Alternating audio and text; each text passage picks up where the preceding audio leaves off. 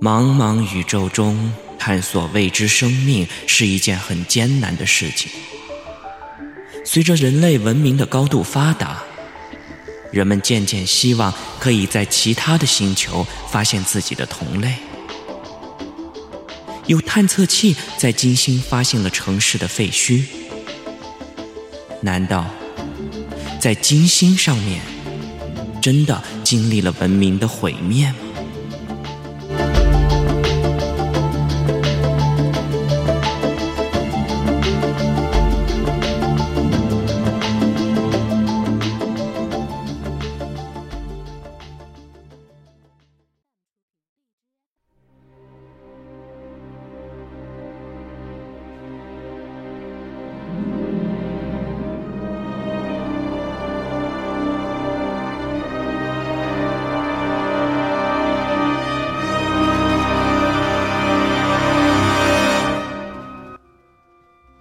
据人类目前所知，相对于火星来说，金星的自然环境要严酷得多。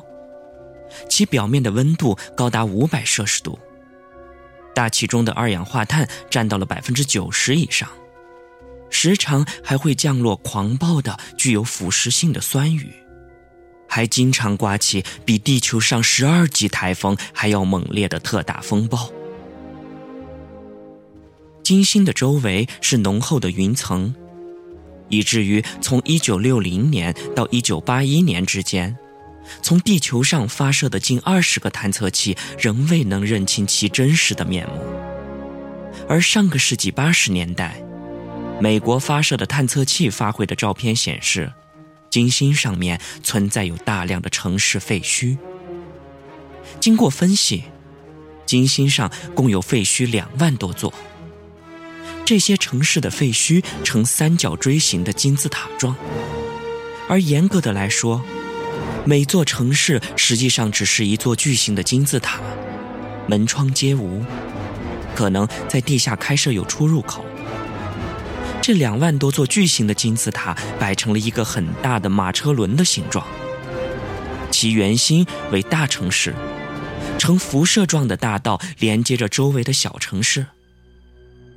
研究者认为，这些金字塔式的城市可以有效的避免白天的高温、夜晚的严寒以及狂风暴雨。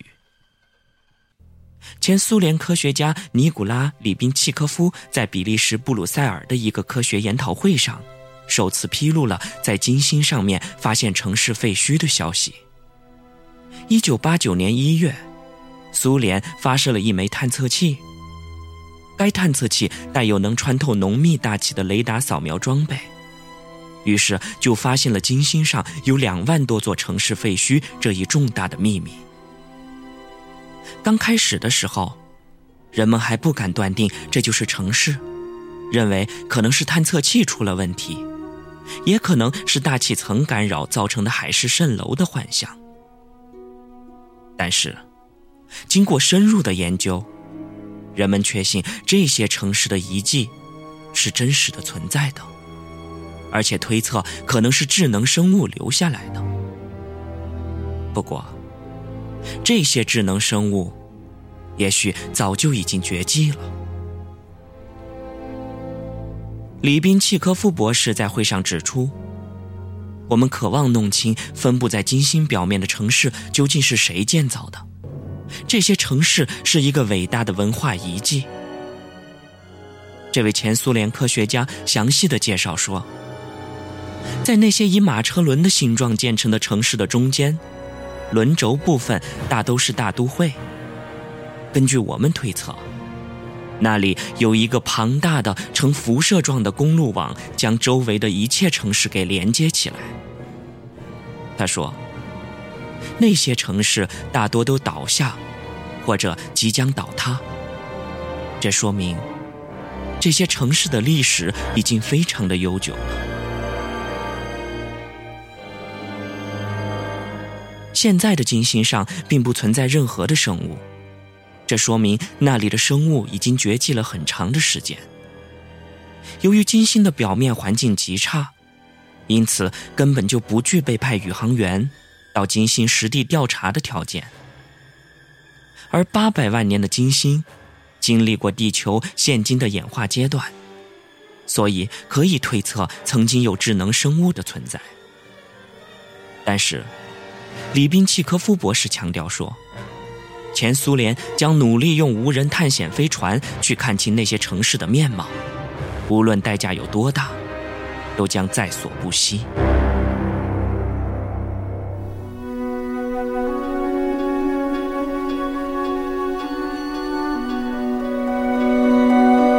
而在一九八八年，前苏联宇宙物理学家阿列克塞·普斯卡夫则宣布，金星上面也存在人面石，而这一点与火星一模一样。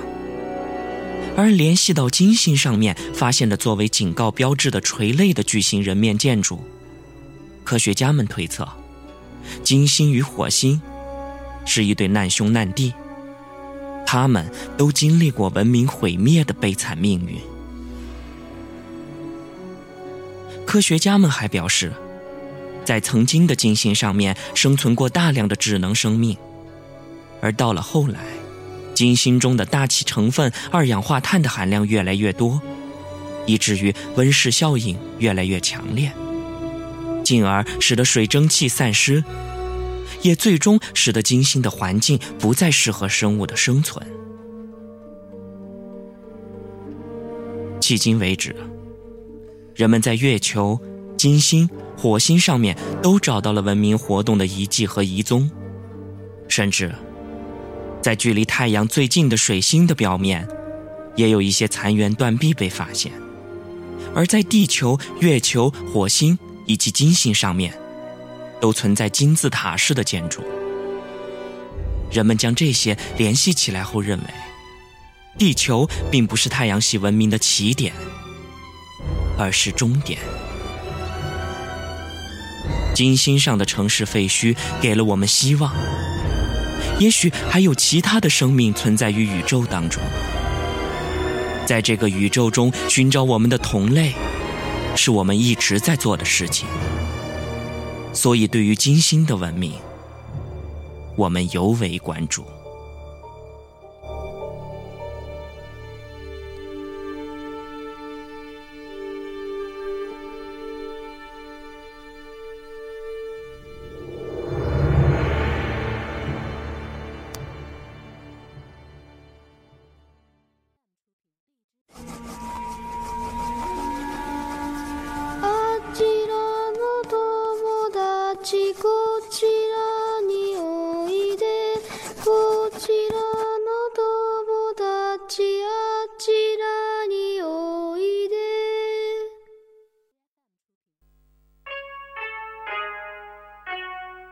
OK，下面呢是我们听众留言时间。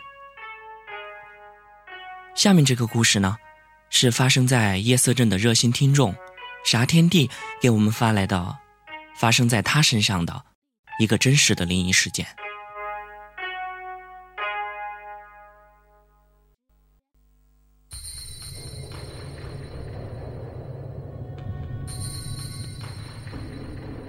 我是一名高三的艺术生。学的是美术，在我们这个画室，有一个流传了很久的灵异事件。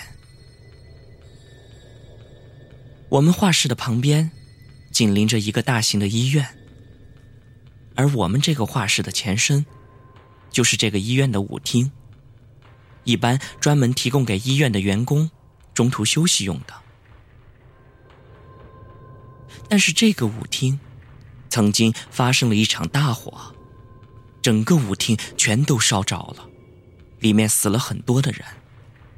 而我们这个学校的校长，当时刚好从外地过来，想来到这个城市创业，而因为这里曾经发生过意外，所以房租特别的低。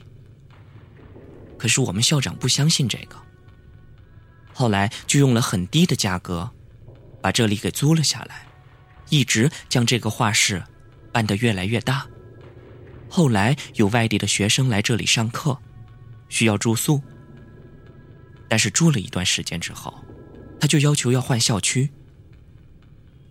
于是校长问他为什么，学生们异口同声的说有鬼，而校长却很不相信，问他们为什么。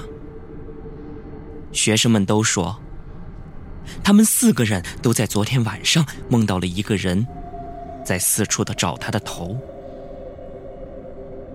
而校长听了以后，便不再说话了，因为这个梦，他曾经也做过，而一直到现在，在这个画室的卫生间里，还能看到当年大火的痕迹。